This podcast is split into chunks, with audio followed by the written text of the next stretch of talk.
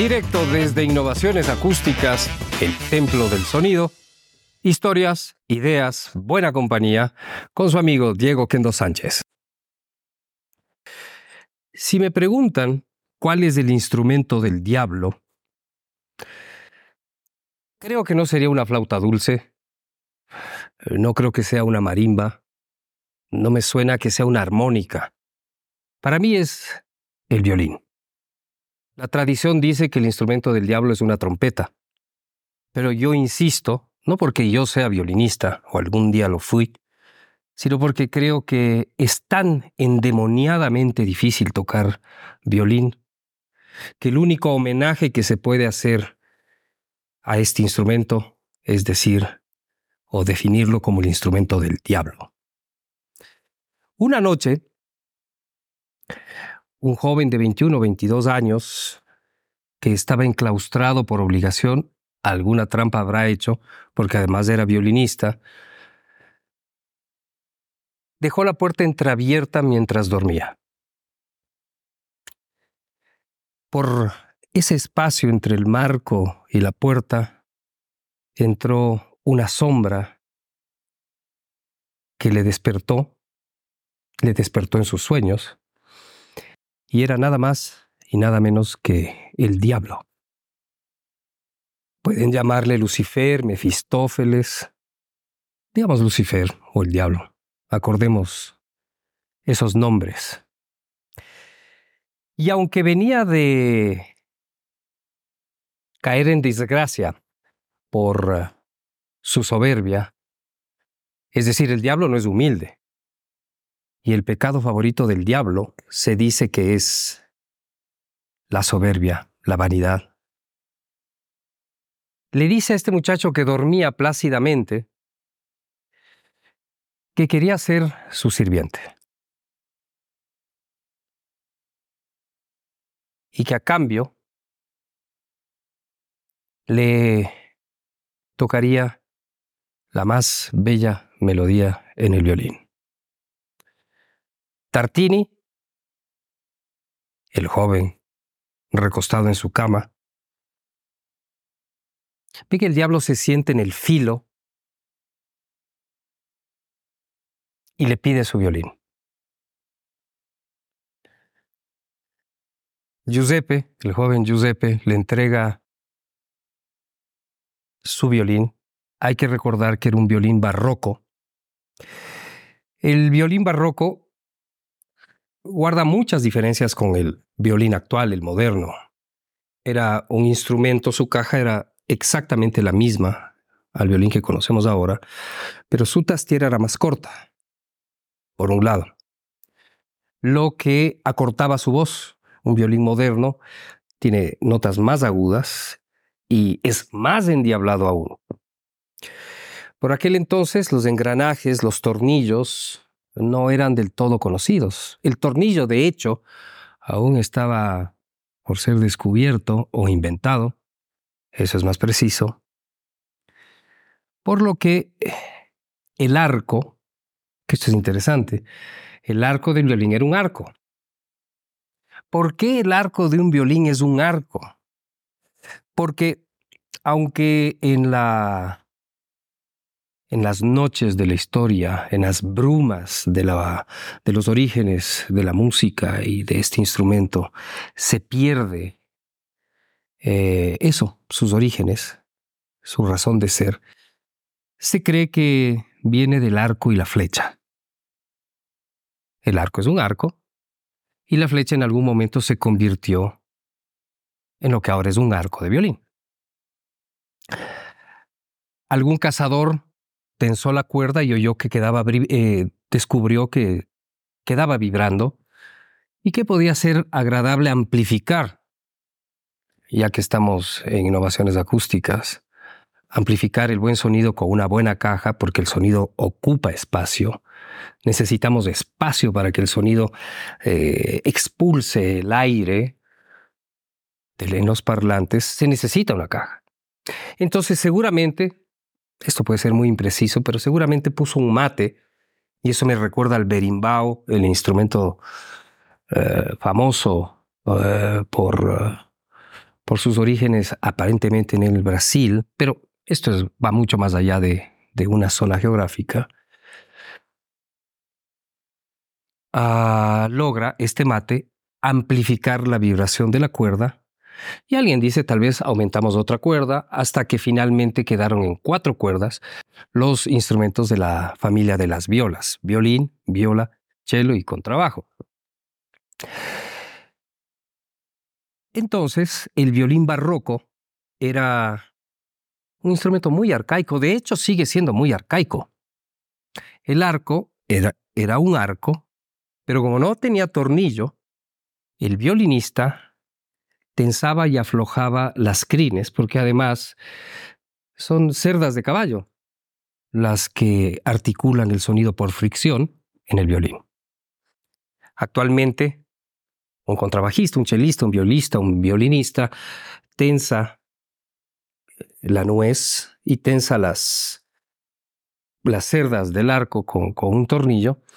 Pero ya que en el barroco este mecanismo aún no se conocía, el violinista, con el pulgar, tensaba y aflojaba las crines. Lo que le permitía al violín barroco con mayor facilidad, porque aún es posible, tocar acordes y tocar de otra manera. Tenía otra, tenía otras posibilidades el violín. Otra característica hasta entrado el siglo XX prácticamente, las cuerdas eran de tripa. Podía ser tripa de gato, tripa de carnero, lo que le daba otra sonoridad, una sonoridad más orgánica, menos metálica, no existía el entorchado en las cuerdas, y además de una cosa que le gustaría mucho a los, a los violinistas actualmente, eran cuerdas que podían durar toda la vida, o por lo menos mucho tiempo.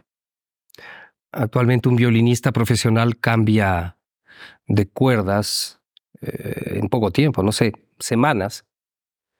Y en la medida en que busca cuerdas de alta, de, alta definición, son cuerdas, juegos de cuerdas bastante caros. Las cuerdas del violín de aquella época eran de tripa. Esto en general define al violín barroco que por lo tanto era un, instrumento que reaccionaba de otra forma. Por ahí escuché que mis amigos de por aquí tienen afición a las carreras, a los autos, tiene otro torque el violín barroco, el violín contemporáneo reacciona mucho más rápido, más, más precisión, más brillo. Bueno, esto es muy personal. Seguramente alguien que esté, esté escuchando este podcast dirá, bueno, bla, bla, bla. Pueden encontrarse muchas diferencias. En ese, en ese contexto, Tartini le entrega al diablo que le dice, yo seré tu sirviente. Tartini dice en su sueño, pero si el diablo nunca tocó el violín. Veamos, me parece bien, me parece buena la apuesta. Te doy mi violín y serás mi sirviente. Y el diablo, porque el diablo es del diablo, y además sabe más por viejo que por diablo, interpretó unos pasajes musicales reveladores, únicos, que marcó con fuego la creatividad de compositor de Tartini, que le propuso el desafío de llegar a tocar algo tan complejo, melódico, expresivo, siendo como era él uno de los grandes violinistas, eh, o es de los grandes violinistas de la historia, quien posteriormente le superaría sería Paganini, imagínense, 200 años después, poco menos, un poco más. Queda deslumbrado por la inteligencia, por la bravura, por el brío de el diablo tocando el violín y además improvisando, es decir, componiendo sobre la marcha. Yo tengo una hipótesis y es que Bach es el primer, el primer jazzman de la historia por su gran capacidad de improvisación, por ah, esta fuerza creativa que le lleva a realizar fugas y expresiones musicales complejísimas, basadas en la improvisación, mientras que para mí Antonio Vivaldi es el primer rockero. Antonio Vivaldi era pelirrojo, tenía una melena larga, era cura, pero no ejercía de cura, viajaba con groupies, es el padre de las groupies. Para quien no sepa lo que son las groupies, son las chicas que se alborotan con la música. Supongo que ahora son chicas, chicos y chiques. los groupies. y eh, no daba misa porque decía que, como era asmático, podría interrumpir la misa con un ataque de tos, de asfixia, de esa asfixia asmática. De hecho, alguna vez le sucedió eso y el Vaticano estuvo a punto de excomulgarlo y mandarlo a la, hoguera, mandar al pobre Vivaldi a la hoguera. Él era un virtuoso, era un gran seductor. Eh, ya contaremos en otro capítulo las, el origen de la palabra conservatorio, que son los famosos hospedales italianos en los que se refugiaban las huérfanas, las hijas de padre desconocido, de la nobleza, que llegaban a los hospedales para conservar su virginidad, conservar conservatorio. Y donde entra el tema de la música, y es que las orquestas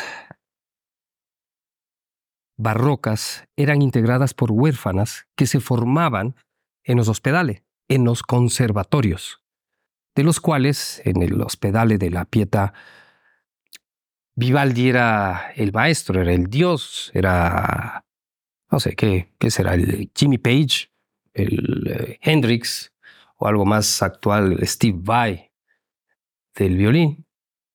Y como era asmático, pobrecito, viajaba en su carromato acompañado de tres huerfanitas que le atendían su tan frecuente tos. Así que para mí, Vivaldi es el primer rockero. Tartini es contemporáneo, era otro virtuoso, lo que, lo que no, lo que no le quita ningún mérito que haya sido un violín eh, más limitado, al contrario. Sin embargo, está la impresión de Tartini, que se ve obligado a despertarse, se despierta él, se ve obligado a despertar, se ve obligado a despertar, eso es correcto, para desesperadamente copiar lo que le había dictado el diablo. Y si bien dejó una de las grandes partituras para el violín, la sonata El Trino del Diablo, no logró acercarse a lo que había escuchado tocar al diablo. Fue su más grande frustración, su obsesión.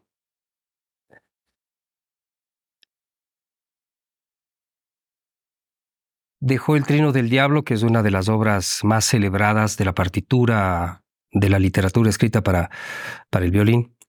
Es una sonata. La sonata es una composición generalmente desarrollada en cuatro movimientos para un solo instrumento. Generalmente, eh, en el caso del trino del diablo, tiene un bajo continuo. Y sigue siendo célebre por lo maravillosa, la, la maravillosa música que lleva dentro, por su complejidad. Pero creo yo que en la tragedia del diablo, de Lucifer, de Luzbel, por su soberbia, al final, el movimiento final, narra lo desgarrador que fue para Luzbel convertirse en Lucifer, dejar de ser el ángel favorito de Dios y convertirse en una sombra que, según cuenta la leyenda, nos hace caer en la tentación y nos estimula para pecar y cometer ese pecado favorito de él que es la vanidad. Lo que creo yo es que Tartini era un gran eh, un, un gran marketinero. Yo creo que sabía de marketing, lo que después retomaría Paganini más adelante, y se inventó que soñó que el diablo se sentó y le dictó y eh, quiso reproducir esto y nunca pudo. Eh, como una reflexión personal, una mm, reflexión mía, creo que Tartini también pecó de vanidoso, porque lo que escribió dijo, esto me lo dictó el diablo. Dirección creativa Diego Oquendo Sánchez. Producción ejecutiva Innovaciones Acústicas. Cámaras y edición Kłoka.